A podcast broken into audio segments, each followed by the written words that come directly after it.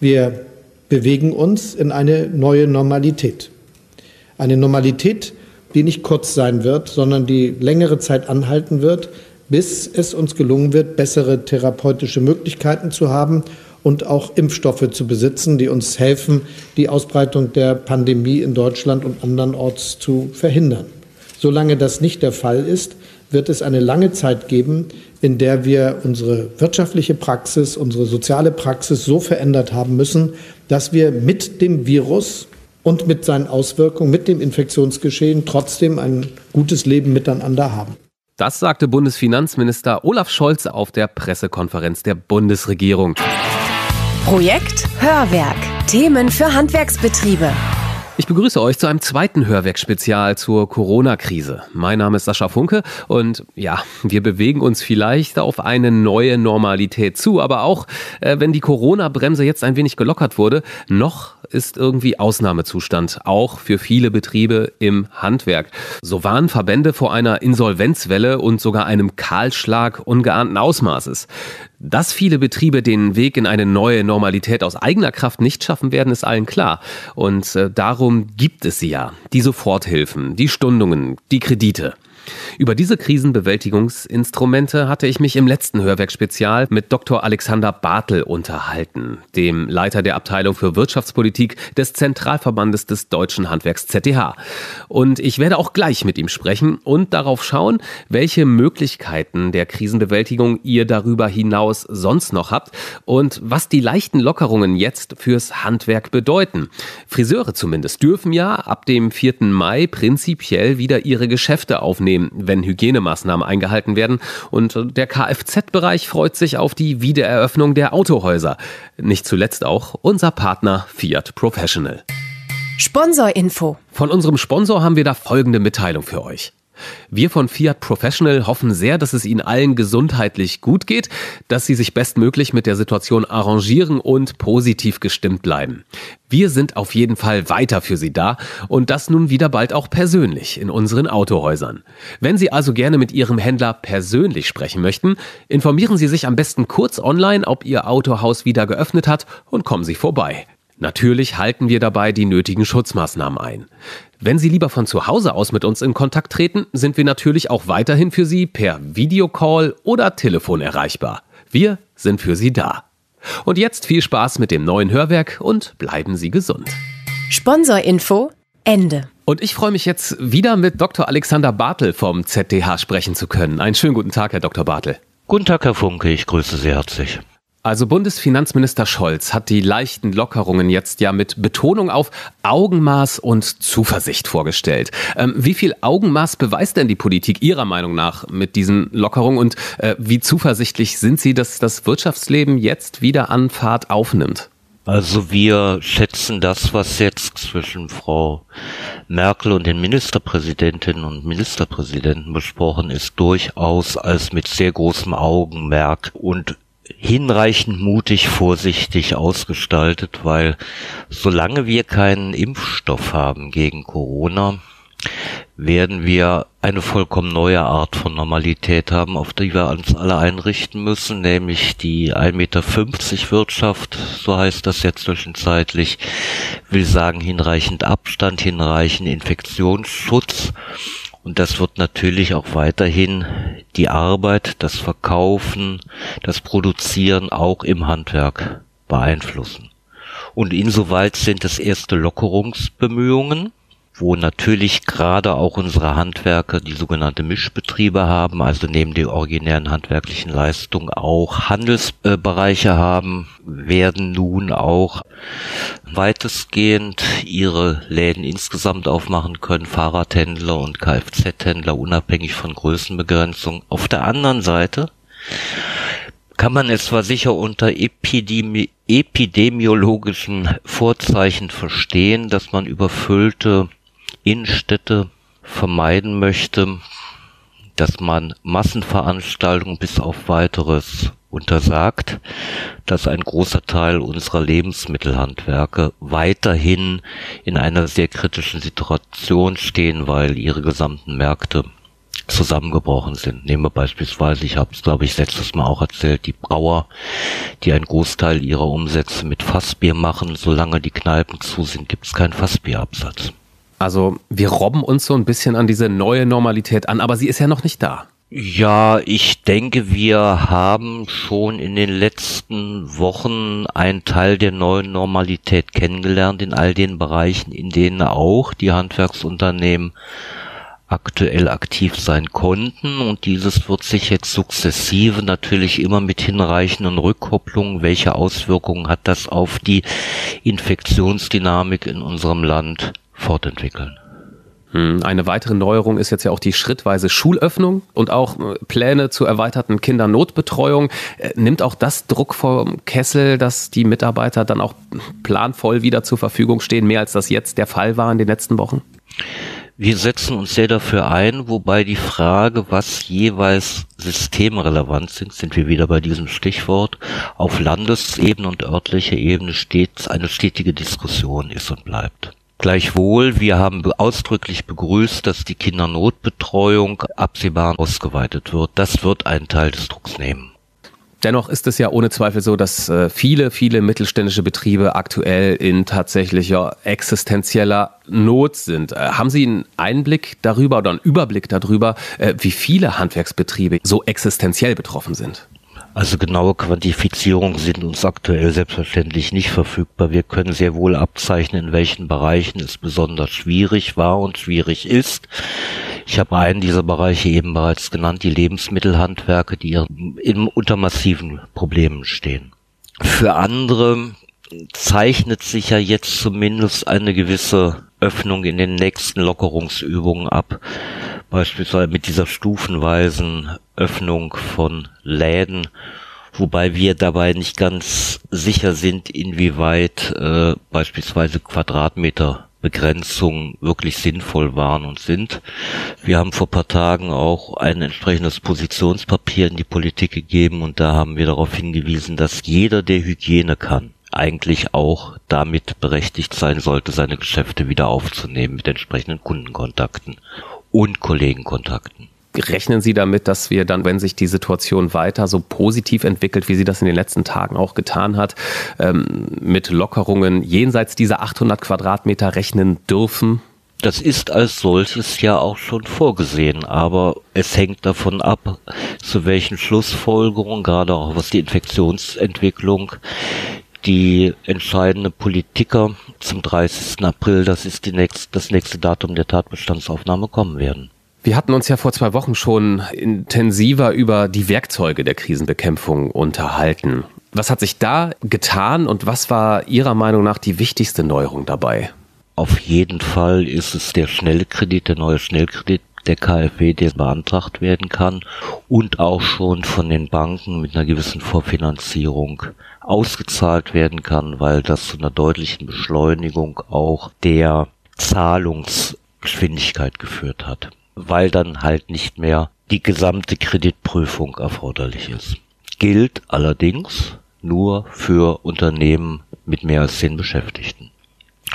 Oder ein weiterer Punkt ist, dass wir auch bei der Stundung von Sozialversicherungsbeiträgen und Unfallversicherungsbeiträgen durchaus auch ein deutliches Entgegenkommen der Krankenkassenstrukturen bewirken konnten. Also es pendelt sich auch da so langsam ein, dass die Hilfen so ankommen und genutzt werden können, wie sie gedacht sind, nach anfänglichen Startschwierigkeiten. Kann man das so sagen? Das kann man so sagen, wobei es halt manche Bereiche gibt, in denen diese Hilfen absehbar nicht ausreichen werden weil es gibt sich im Handwerk Gewerke, in denen können Aufträge nachgeholt werden, verschoben werden. Aber wie sieht's jetzt beispielsweise, ich komme wieder auf die Lebensmittelhandwerker zurück, wie sieht es bei denen aus, dort sind beispielsweise all die Sachen, die im Ostergeschäft nicht äh, realisiert werden konnten, für immer und ewig verloren. Mit den Hilfsmaßnahmen, mit den bisherigen Hilfsmaßnahmen haben sie jetzt für die Überbrückung Kredite aufgenommen, aber wie sollen dann diese Kredite künftig auch wieder zurückgezahlt werden? Es wird also für manche Bereiche, die auch absehbar bei diesem Weg in die neue Normalität hinein Probleme haben, werden zusätzliche Maßnahmen erforderlich sein. Okay, also mit den Maßnahmen, die jetzt beschlossen sind, verlagern sich die Probleme, und mit Probleme meine ich vielleicht auch Insolvenzen, dann nur in die Zukunft. Stand jetzt. Alle Maßnahmen waren notwendig und sinnvoll und existenzsichernd. Aber im Zuge der Rückkehr zu dieser neuen Normalität müssen wir nachdenken darüber, welche ergänzenden zusätzlichen Stabilisierungs- und Nachfrageimpulse auch für Handwerksunternehmen auf den Weg gebracht werden müssen. Wie können solche Impulse aussehen? Was schwebt Ihnen da so vor? Auf der einen Seite, ich erwähnte es eben bereits, brauchen wir bei den Unterstützungsmaßnahmen, bei den Stabilisierungsmaßnahmen gewisse Nachjustierung für die Bereiche, die auch bis auf weiteres massiv unter den Kontaktsperrenvorgaben leiden. Dann kann man sich ja einmal überlegen oder durchrastern, wo stehen künftig zusätzliche Belastungen an, auf die man verzichten könnte, beispielsweise administrative Belastung. Da denke ich an die Kassenpflicht, auf diese Aufrüstpflicht für elektronische Kassensysteme. Muss das jetzt sein oder kann man so etwas auch nicht hinaus verschieben?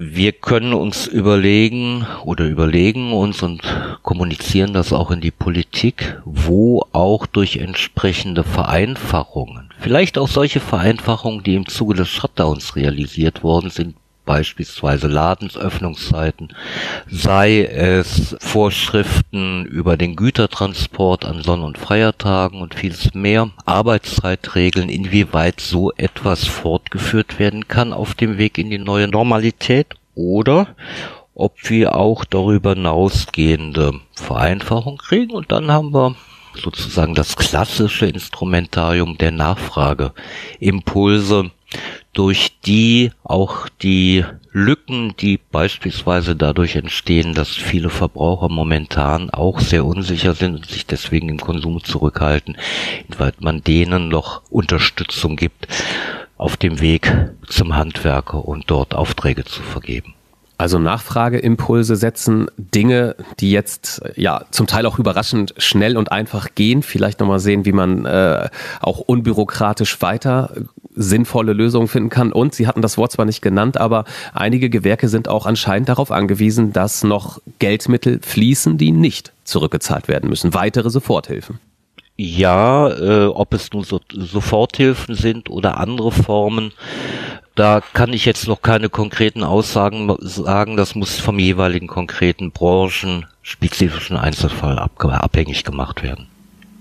Ich würde noch mal kurz auf die ähm, Neuregelungen bei den Schnellkrediten zu sprechen kommen. Sie hatten es ja auch erwähnt. Jetzt äh, sind die Verfahren deutlich schneller in die Wege zu leiten, aber es profitieren tatsächlich nur Unternehmen ab zehn Beschäftigten davon. Zehn Vollzeitbeschäftigte? Zehn Vollzeitäquivalente. Das heißt also, Teilzeitbeschäftigte werden entsprechend berücksichtigt, bis, wir zehn Vollzeitäquivalente haben. Wie sieht es denn da mit der Prüfung der Bonität der Unternehmen aus, die sich um so einen KfW-Schnellkredit äh, bemühen? Die Banken haben in ihrer diesbezüglichen Prüfroutine, ihrer sehr schlanken Prüfroutine, eine automatische Abfrage bei der Schufa vorgesehen. Und das funktioniert vollautomatisch und ich muss mich da jetzt gar nicht drum bemühen. Nein, nein, es war ursprünglich gedacht, dass der einzelne Unternehmer selbst eine Schufa-Abfrage starten muss, aber das konnten wir dann äh, aus Vereinfachungsgründen abwenden, sodass das in die Prüfroutine der Banken selbst automatisch einbezogen wird. Gibt es da noch weitere Anpassungen, die aus Ihrer Sicht jetzt noch stattfinden sollten? Ich habe eben darauf verwiesen, dass der KfW Schnellkredit nur für Unternehmen über zehn Beschäftigte oder Vollzeitäquivalente, wie das so furchtbar heißt, äh, für diese erreichbar ist. Und wir plädieren weiterhin dafür, setzen uns intensiv auch gegenüber der Regierung, den Ministerien dafür ein, dass für Unternehmen von ein bis zehn Beschäftigten eine analoge, hundertprozentig garantierte Bürgschaft über die Bürgschaftsbanken eingerichtet wird. Da sind wir weiter dran. Und dann ein weiterer Punkt ist, dass man bei den Sozialversicherungsbeitragsstundungen angesichts der Dauer des Shutdowns möglicherweise über den Mai hinaus weitere Stundungen braucht, aber dabei gleichzeitig auch die Verfahren dieser Stundungen nach Möglichkeit etwas vereinfacht, weil je nach Größe des Unternehmens hat das Unternehmen in dieser Frage Kontakt mit 10, 15, manchmal 30 Krankenkassen weil ja die Krankenkasse des jeweiligen Beschäftigten die Einzugsstelle ist und entsprechend auch diese Stundungsverfahren zu verwalten hat. Und da hat bis jetzt wohl jede Krankenkasse ihre eigenen Verfahren. Und das ist für ein Unternehmen, gerade auch ein mittelständisches Unternehmen, ein immenser administrativer Aufwand. Das alles sind ja Instrumente, die der Liquidität dienen. Sie hatten von Stundungen gesprochen. Auch Kurzarbeit verhindert ja aktuell, dass ähm, Geld aus den Betrieben abfließt. Äh, das Thema Sparen ist dabei also ganz aktuell. Eine Sparmöglichkeit, das haben die Kollegen ähm, von handwerk.com zusammengefasst, gibt es zum Beispiel auch noch bei den Versicherungen. Da gibt es einen entsprechenden Artikel online. Den werde ich auch noch in den Show Notes in der Beschreibung hier zum Podcast verlinken. Aber die Frage an Sie, Herr Dr. Bartel, gibt es noch weitere Stellen, wo es Ihrer Erfahrung nach lohnenswert ist hinzugucken, weil da dort noch Sparpotenzial schlummert?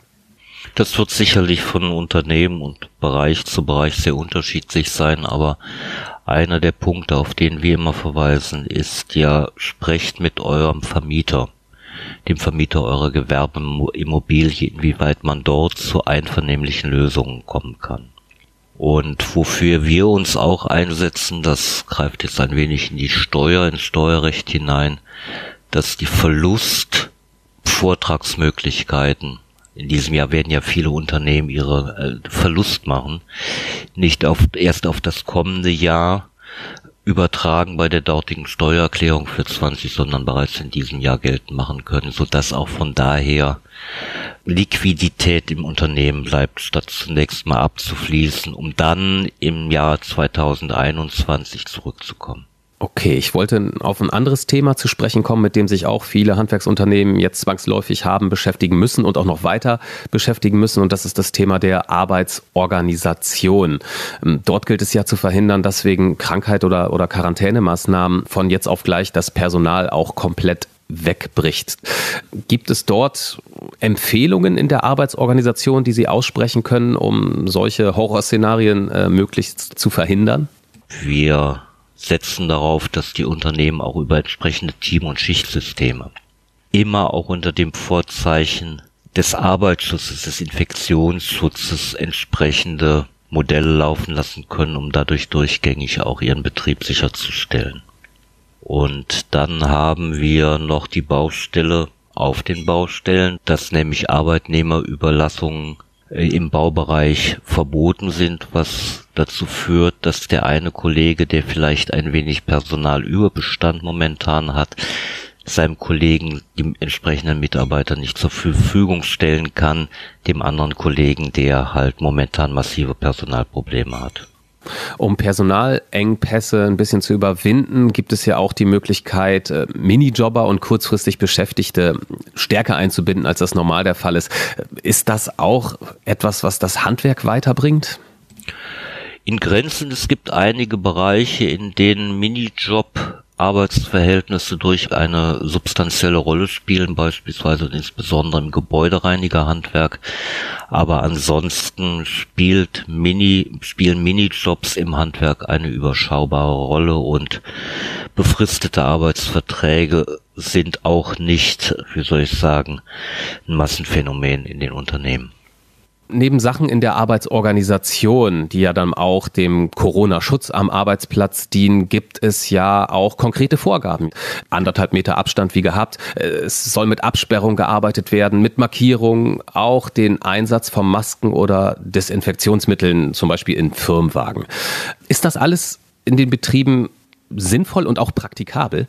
Wir haben von Anfang an, als wir auch mit der Regierung, auch dem BMAS über diese Punkte diskutiert haben, darauf hingewiesen, dass wir bei aller Notwendigkeit verlässlicher, transparenter Regeln dafür sorgen müssen, dass das auch betrieblich umsetzbar, lebenspraktisch umsetzbar ist. Und deswegen gibt es jetzt folgendes Verfahren. Die Vorgaben des BMAS werden von den Berufsgenossenschaften für die einzelnen Handwerksgewerke wie auch für andere Wirtschaftsbereiche nun konkret detailliert und umgesetzt in enger Abstimmung im Handwerk auch mit den Fachverbänden, so dass im Gesamtergebnis dann für das einzelne Gewerk vom Friseur bis zum Sanitärheizungsklimahandwerker die sachgerechten, praktikablen, aber wirksamen Schutzmaßnahmen definiert sind und jedes Unternehmen wird für dahin nachweisen müssen, dass es diese Vorgaben bei sich selbst eingeführt und diese Vorgaben auch tatsächlich lebt in seiner Wertschöpfung. Wann denken Sie, haben die Betriebe da Planungssicherheit, was da konkret auf sie zukommt? Wann stehen diese Vorgaben? Das ist alles ein laufender Prozess und das wird sehr absehbar so entsprechend auch konkretisiert und den Unternehmen zur Verfügung stehen, auf dass sie sich darauf einrichten. Eine andere Frage ist beispielsweise, ob sie dann auch alle sofort an die Masken und die sonstigen Schutzvorkehrungen kommen. Aber da sind wir auch, oder ist das Handwerk insgesamt mit den Berufsgenossenschaften in Verbindung, weil möglicherweise können über diese Schienen auch die notwendigen Mengen beispielsweise an Masken organisiert werden, die wir dann vor Ort benötigen werden. Der einzelne Handwerksunternehmer oder der einzelne Fachverband wird wohl nicht unbedingt effizient auf den Märkten momentan nach Schutzmasken Ausschau halten können. Das bleibt dann zu hoffen, weil die Maskenknappheit ist ja ein allgegenwärtiges Thema. Noch ein anderer Punkt, Dr. Bartel. Beim letzten Mal hatten Sie ja auch schon vor betrügerischen Anrufen und auch äh, Mails gewarnt äh, in NRW. Das haben wahrscheinlich alle mitbekommen, musste das Soforthilfeprogramm sogar gestoppt werden, weil Cyberkriminellen mit Fake-Websites dort Firmendaten abgegriffen haben. Kann ich das als Betrieb überhaupt vermeiden, in so eine Falle jetzt zu tappen, wo akut gehandelt werden muss? Ich kann es dann vermeiden, wenn ich weiß, worauf ich achten muss. Und spätestens die Vorfälle in Nordrhein-Westfalen haben uns dazu veranlasst, auf unserer Corona-Internetseite bei zth.de einen eigenständigen Bereich dazu einzurichten, worauf müsst ihr achten, um keinen Cyberkriminellen in die Fänge zu geraten. Und wir haben ja all noch das Projekt Kompetenzzentrum Digitales Handwerk in der Handwerksorganisation, das sich spezifisch mit Digitalisierung im Handwerk beschäftigt, da sind diese Fragen dann noch einmal umfänglicher mit entsprechenden Hinweisen auf Einschläge, Informationsquellen noch umfänglicher dargestellt. Der Schulbetrieb, wir hatten es ja vorhin erwähnt, wird ja auch langsam wieder hochgefahren. Haben Sie auch Informationen darüber, wie es jetzt an den Berufsschulen weitergeht und äh, ja auch, wie es da mit den noch ausstehenden Abschluss- und Gesellenprüfungen aussieht? Also wir haben ja die politische Vereinbarung, dass der Schulbetrieb ab dem 4. Mai und das schließt auch die Berufsschulen ein, wieder sukzessive beginnen kann. Und wir selbst haben damals empfohlen, als die Pandemie und dieser Shutdown begann, dass Prüfungstermine bis zum 24. April ausgesetzt zurückgestellt sind und wir gehen dann davon aus, dass auch durchaus in Übereinstimmung mit den ersten Linien dieses politischen Beschlusses nun die ersten schriftlichen Prüfungen wieder beginnen können. Und das andere wird, auch das natürlich auch, ist eine Frage auch, wie die entsprechenden Sicherheitsvorkehrungen, die Hygienevorkehrungen äh, gestaltet werden können. Aber es gibt ja dann auch noch die zweite Baustelle, dass dann die praktischen Prüfungen, die praktischen Arbeiten erstellt werden müssen. Und auch da sind wir in guter Vorbereitung. Oder sind die einzelnen Gewerke, die einzelnen Kammer, Fachverbände und ihre Bildungseinrichtungen in guter Vorbereitung. Heißt das denn jetzt, dass alle Berufsschüler dann wieder ab dem, was war das, der 4. Mai, wieder ja in die Schule gehen können? Das wird noch zu konkretisieren sein. Sie hatten ja vornehmlich gefragt, inwieweit die Prüfungen jetzt durchgeführt werden können. Und das hat in der Tat zunächst einmal Priorität. Ansonsten sind unsere Kollegen auch in intensiven Kontakt mit sowohl dem Ministerium von Frau Karliczek als auch mit den gesamten Kultusministern und Wirtschaftsministern, die da ja auch eine Rolle spielen. Haben Sie vielleicht einen Tipp, wie sich Handwerksbetriebe jetzt auf die Zeit vorbereiten können, wenn das Geschäft immer weiter in diese neue Normalität sich hinbewegt? Den zentralen Punkt habe ich eben bereits genannt. Die Unternehmen müssen hygienefähig sein und werden und das wird auch ein wichtiges Kriterium sein dafür, dass ihre Kunden Vertrauen in das Handwerk fortsetzen können. Das wird in den nächsten Tagen und Wochen eine der zentralen Aufgaben sein, entsprechende Konzepte zu verwirklichen und das auch sichtbar zu machen, dass wenn du zum Handwerker kommst, du keine Corona bekommst. Auch dort ist dann wieder die Fähigkeit der Handwerksbranche, Sie hatten es beim letzten Mal auch gesagt, sich als Problemlöser hervorzutun. Und auf dieses Problemlöser sein würde ich gerne nochmal jetzt abschließend kurz zu sprechen kommen. Haben Sie da vielleicht noch ein ähm, ja, konkretes Mutmacherbeispiel, sag ich mal, wie Handwerker oder ein Handwerksbetrieb das Beste aus der Krise macht? Also ich weiß aus dem SHK Sanitärheizungsklimabereich, dass momentan viele der Unternehmen bereits auf dem Weg sind und dabei sind, auch Schulen hygienefähig zu machen. Das betrifft beispielsweise die Warmwasserversorgung, die in vielen Schulen noch nicht gewährleistet ist, aber in den neuen Konzepten erforderlich ist. Dass unsere Raumausstatter ihre freien Kapazitäten momentan daraufhin umorientieren, insbesondere Masken zu produzieren. Und was uns auch sehr freut, ist, dass die Digitalisierung im Handwerk durch die neuen Erfordernisse einen sehr spürbaren Schub hat. Und da ist mir, ist uns der eine oder andere Fall bekannt, in dem möglicherweise vor äh, drei oder vier Wochen vor dem Shutdown die entsprechenden Entscheidungen getroffen sind, man seine Kommunikations-, Organisations-, Prozessstrukturen auf digitale Tools umgestellt hat und nun gerade vor dem Hintergrund der Kontaktsperren, Kontaktbeeinträchtigungen durch Corona davon größtmöglichen Nutzen erzielen kann. Und das sind die Beispiele, an denen sich viele andere dann auch orientieren könnten und sollten. Dann bleibt mir nur noch zu sagen, vielen Dank für das Gespräch, Herr Dr. Bartel, und dass wir uns hoffentlich dann in dieser neuen Normalität, die da auf uns zukommt, ähm, möglichst gut einleben werden. Vielen Dank. Ich danke Ihnen und erneut Gott schütze das ehrbare Handwerk, gerade auch in Corona-Zeiten. Projekt Hörwerk, eine Kooperation der Schlütersche Mediengruppe und Antenne Niedersachsen.